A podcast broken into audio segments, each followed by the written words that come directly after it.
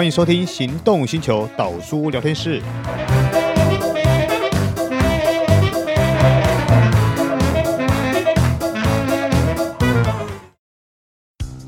你终究要开欧洲车的，为什么不一开始就开新世代 Skoda Fabia？欧洲制造，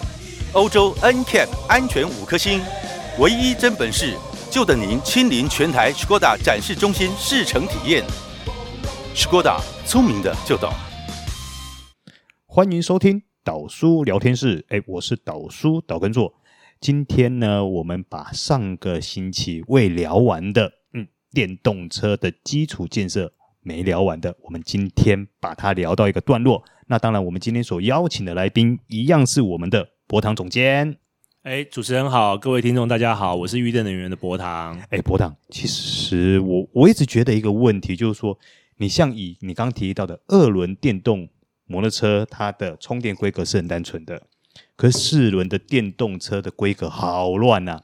欧规、美规、日规，还有个中国规。规对，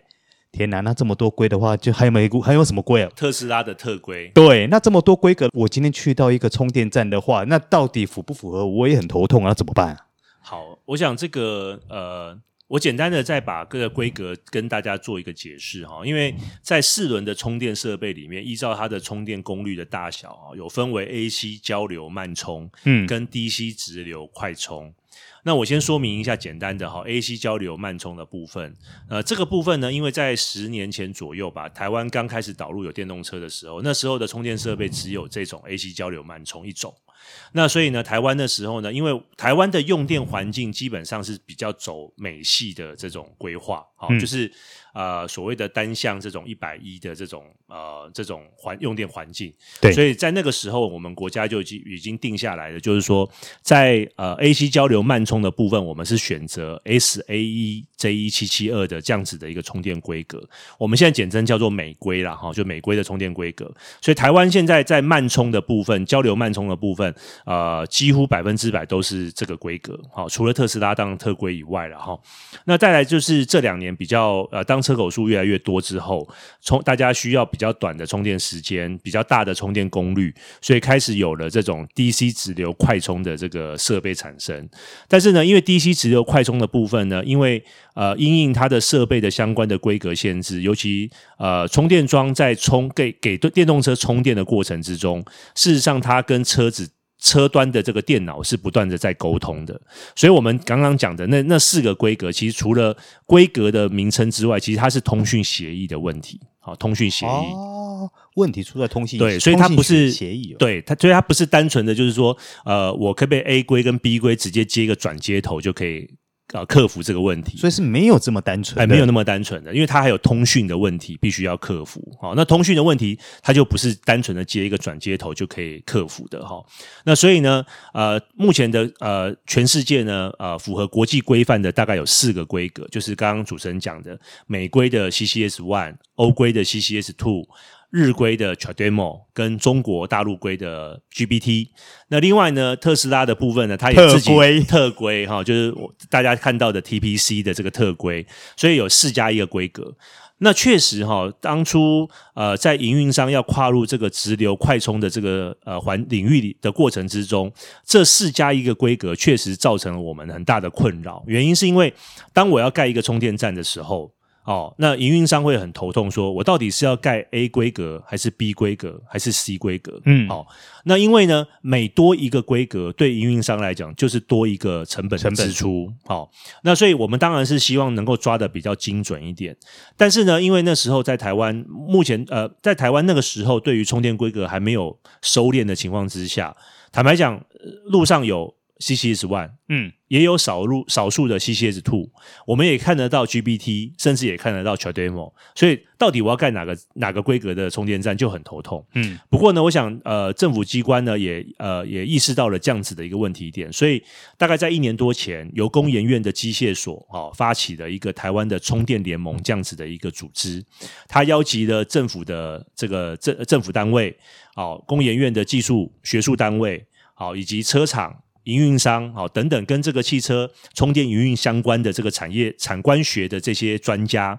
啊，做了密集的一些讨论。那经过了大概将近快一年的讨论啊，在前一阵子呢，呃，充电联盟也正式啊推出了台湾的这个建议的充电规格。那第一个首选是选择。呃，优先选择是 CCS One 啊，就是美规的部分。所以各位可以看到，我们台湾的呃这些进口车的电动车的这个充电规格都是以 CCS One 为主。嗯，包含的双 B，包含了这个 Jaguar、Jaguar，然后呢，奥迪、GM 等等，好，都是用 CCS One 的规格。那第二个选择呢，就会以 Trademo，就是日日系的日规的这个标准，好，来当做是第二选项。啊，第二选项。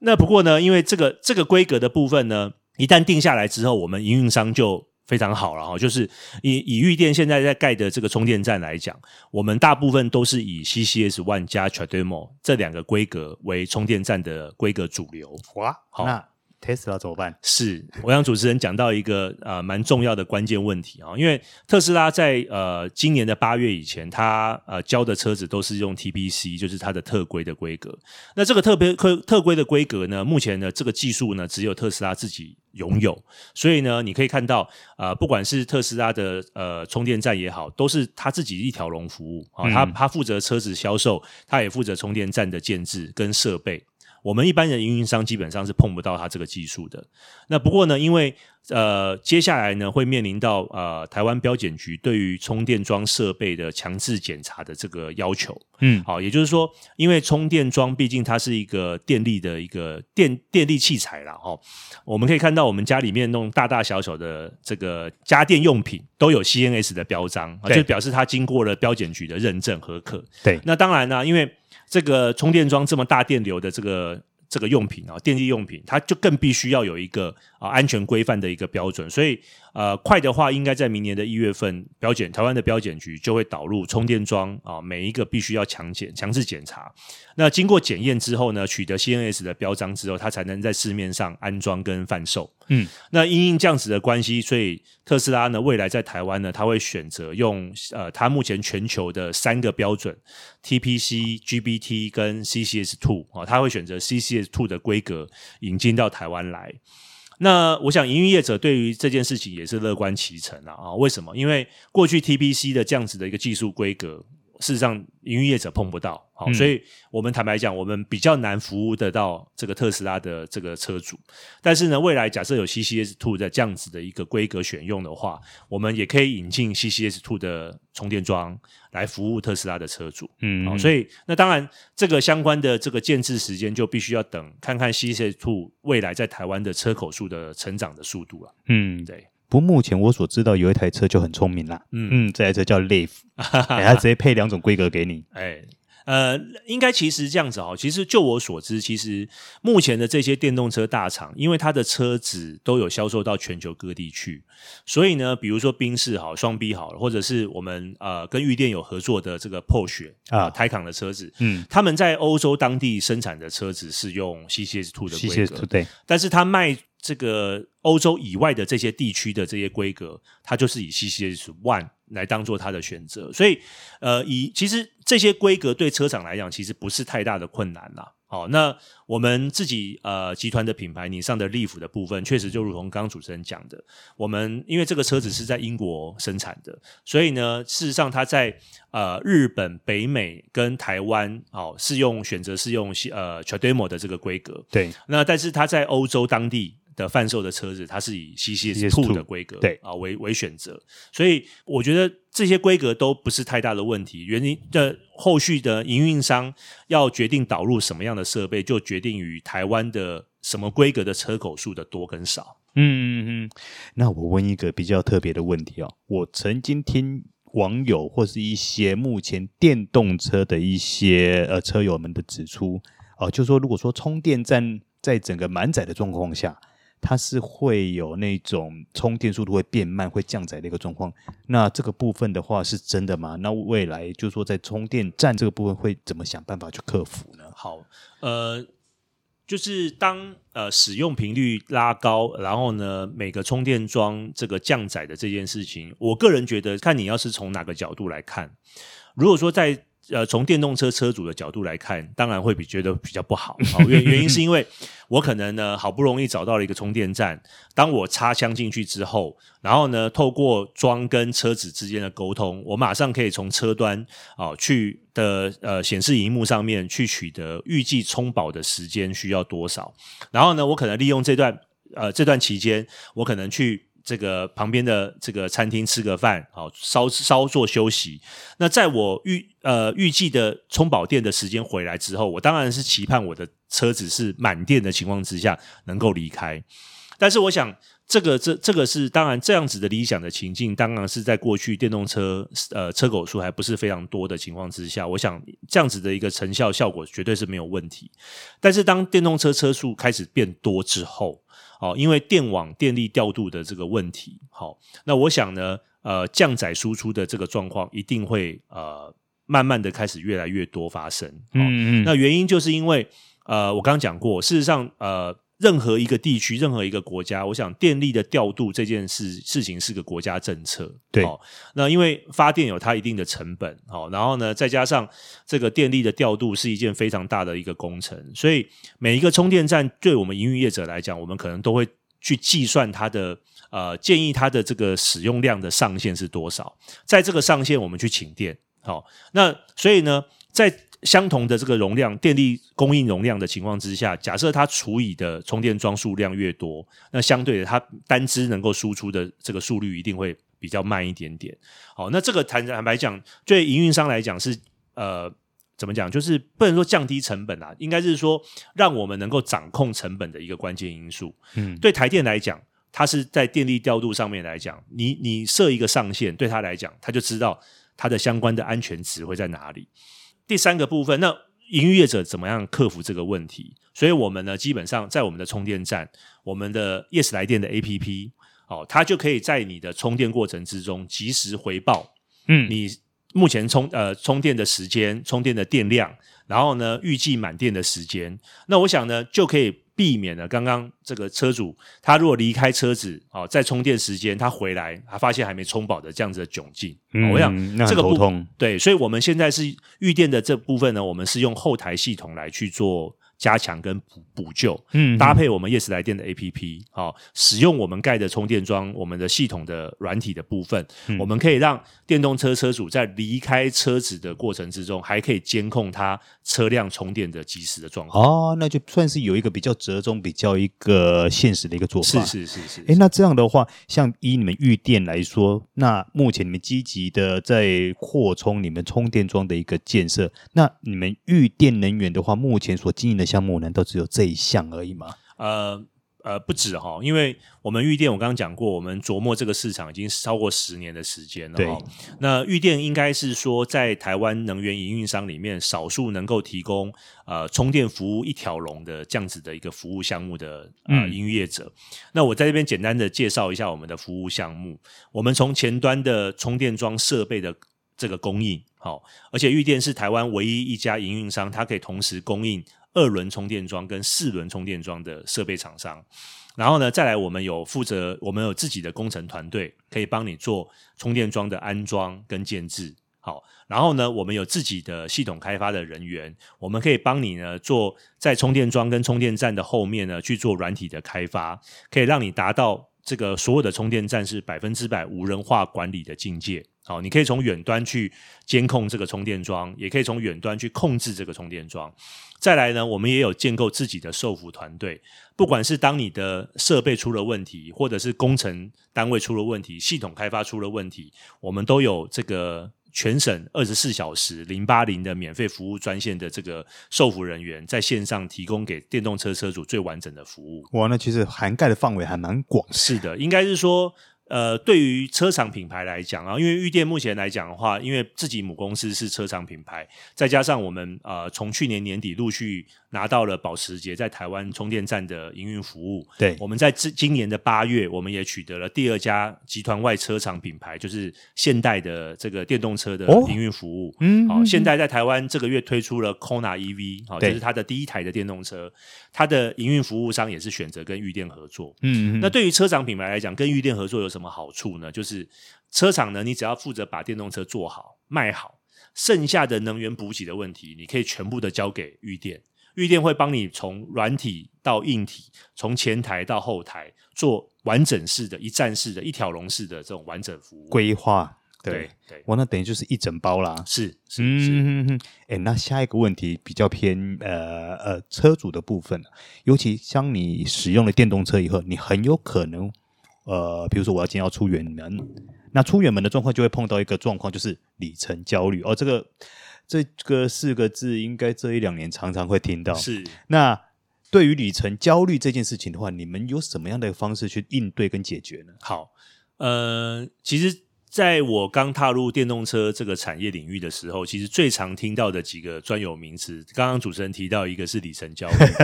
然后第二个就是鸡生蛋，蛋生鸡，到底是应该先有充电桩、充电站，还是应该先有电动车？动车大家在推来推去，哈。那其实呃，依照我过去经营这个市场两年多的时间，我的发现是这样子哈。第一个，呃，电动车车主呢，其实。当然，因为现在台湾呃，目前累积的这个电动车车口数才一万三千台左右，呃，算是比较前期的这些使用者。嗯，这些使用者其实有一个特质，他是呃，就是他对于科技这种比较科技的这种资讯商品，他的接受程度非常非常高。简单来讲，他好像就是一个三 C 玩家的概念。好，嗯，所以所以呢，他对于呃电动车的使用，事实上他很有他自己的想法。那所以呢，各位可以看到哈，刚刚讲为了要解决里程的焦虑，所以呢，台湾的这个营运商哦，我们在业界推出了很多的 APP App，嗯，哦，以玉电来讲的话，我们自己有推出了 Yes 来电 APP，嗯，Yes 来电 APP 其中一个最基本的一个功能就是，你可以透过 APP 好去显示全台湾大大小小的充电站，以及你可以在 A P P 里面去搜寻离你最近的充电站啊，这个概念是不是跟 U Bike 的 A P P 概念很接近？类似，好，甚至呢，它还会告诉你这个充电站现在有没有车子在充电，有没有在使用，那可以避免你好不容易找到一个充电站，到了现场之后发现啊没办法充，因为在排队，对，已经有人在用了。这个跟刚刚主持人讲的 U Bike 的 A P P 的这个效能其实是一模一样。嗯，那更重要的是我刚刚讲过，因为呃。保时捷在台湾呢，是选择了玉电为它呃作为它这个电动车营运服务的唯一合作伙伴，所以我们在去年年底呢，帮保时捷开发了一个最新哦，大概功能最齐全、最新的 App，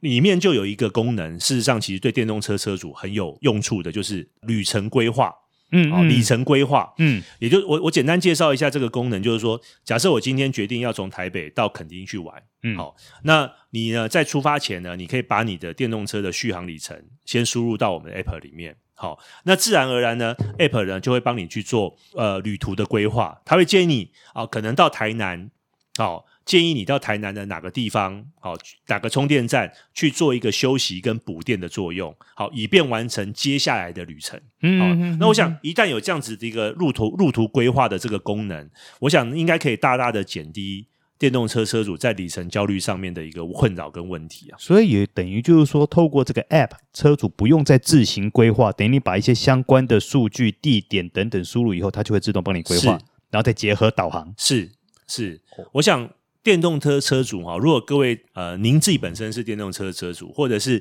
您的身边有电动车车主的话，你可以发现哈，其实我们在台湾的这些电动车车主哈，呃，尤其是在他使用车辆的过程之中，他是一个非常有计划性的，嗯嗯，好，在开车有规划性的在开车，好，当然除了每天当然上下班这种固定路线，他可能不需要做规划之外，通常他在出远门哦去做。这个长途的出差旅游的过程之中，他在出门前，他一定会把他这一次的旅程做一个完整妥善的安排跟规划。好，我在什么地方大概行驶多少公里，多少时间，对，我必须要停留多少的时间，让车子做补电。对，对，那以前呢，这些车主呢，多半都是土法炼钢，用手自己手动规划。对，那有了我们这个 app 之后呢，你就可以直接输入你的一些目的地。然后呢，再加上你车子的续航里程，它可以帮你去做这样子方式的一个带道。哇，那相当方便。也就是说，未来如果我要规划一个环岛旅行的话，应该就不会这么辛苦了。啊，是是是，嗯，因为它会帮你做最有效率的一个建议规划。有，因为我听过有人说，哎，电动车环岛可以，但是你必须要自己非常的精算，说我到哪里就应该要做什么事情。没错，没错，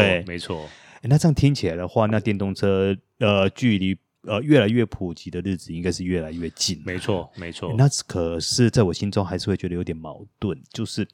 毕竟我自己本身接触了呃汽油引擎、柴油引擎这么多年，其实对于呃内燃机来说，还是会有一个。情感所在，而且内燃机本身发展到现在其实也很成熟了。那你会觉得说，在短短的这几年内，大家的一个使用习惯可以做一个这么大的一个改变吗？还是说你觉得电动车的在台湾的普及需要有更长的时间呢？呃，我我觉得电动车对于我来讲，就是它应该是一个呃。运具载具的一个演变啊，一个演化啦，所以你把它当三 C 产品，对，就好像就好像是刚刚主持人提到的，就是说，呃，我们过去应该这样讲好了，我们以前在学开车的时候是开手排车，嗯，接下来呢变成自排车，好，类似这样的概念，对，那以前呢？呃，它流在台湾呢，可能呃，不要在不要说台湾，在全球它可能流行的是，呃，随着大马力的一个追逐，所以大概开始有两千五百 CC、三千 CC、三千五百 CC、四千 CC 这种自然进气的引擎，嗯，但是随着全球对于排污法规越来越严格，好，能源耗损的这个越越来越严格，开始有 turbo 引擎的这个诞生。对，所以原本可能三千 CC 以上的这个马力跟扭力，我现在可能用透过两二点零的 turbo 就可以完成。那它这样子的好处是，它可以呃大大的减少排污，以及大大减少呃能源的耗损。对，我想这个这个应该都是汽车界的一个。汽车历史的一个演变，对，所以我认为电动车其实它也是一个这样子的一个概念，嗯，那只是说电动车又多了一个议题，就是那个节能减碳的这样子的一个概念，嗯，我想最近这这个半年来讲，全球应该是针对碳碳中和的这件事情，有不断的议题的这个话题这个产生，对，那我想。呃，能源的这个怎么样去运用，污染怎么样控制？我想这种种的这些议题结合起来，应该会加速让电动车的这件事情能够更早的去实现。嗯，所以我们可以看到，其实各个国家都已经针对电动车，呃，在该国呃导入这个不管是限制销售或者是限制使用上面，会有更明确的这个方向跟方针。嗯，那我觉得对于车厂来讲了哈。其实你如何的能够把电动，就是消费者在开电动车的体验的感觉，做得跟燃油车越接近，更接近，对，那我想这个就可以满足了刚刚主持人讲的，就是说我本来就是已经开很习惯开的这种传统内燃机引擎的这些车子，嗯嗯，那呃这些驾驶乐趣，看能不能不要因为这样子而被舍弃掉，对，好，但是我又可以达到。节能环保的这个目的，我想这应该是就是两全其美的一个方式。不过我我曾经采访过一个特斯拉车主，是他是很明确的告诉我说，因为他自从接触了特斯拉以后，他觉得他回不去了。对，没错，因为呃，通常啊，以我们目前对于使用者的行使用行为的观察来看，其实呃，我们可以这样讲哦，现在特斯拉的车主有很像是十年前。iPhone 的那种使用者的概念，好，就是它被这个产品的某一个地方吸引吸引了，对，不管是它的造型，好，或者是它的一些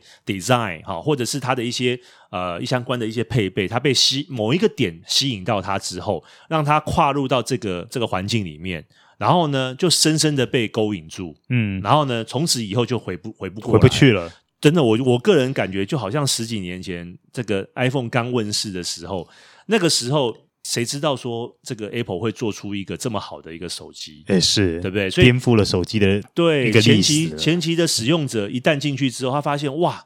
真的这个太 amazing 了啊！对对对，对，那所以现在 Apple 手机是全球算是市占率最高的这个这个智慧型手机，嗯，我觉得有那个有一点点那样子的味道味道在。对，嗯，好，今天我们。应该说，我们这两集聊了这么多关于电动车的一些基础建设，还有一些电动桩啦，或是一些呃各位里程焦虑的一些问题，也帮大家哎解惑了许许多多这些个部分的疑问。那大家对于电动车是不是还更有亲和力呢？会不会想说，未来我也想要弄一台电动车来开开看呢？呃，这个部分就留给大大们自己去想了。那。这个专题希望大家能够喜欢。那我们今天的节目到此告一个段落。哎，谢谢我们的博堂来接受我们的一个采访，谢谢，谢谢大家，欸、也欢迎大家。呃，我不知道这可不可以用留言给我的方式，哎、请说，请说，或者是说，如果说对于电动车充电营运服务呢，还有相关的问题的话呢，也可以上 Yes 来电的网站，然后来跟我们联络。嗯，谢谢大家，拜拜。嗯，拜拜。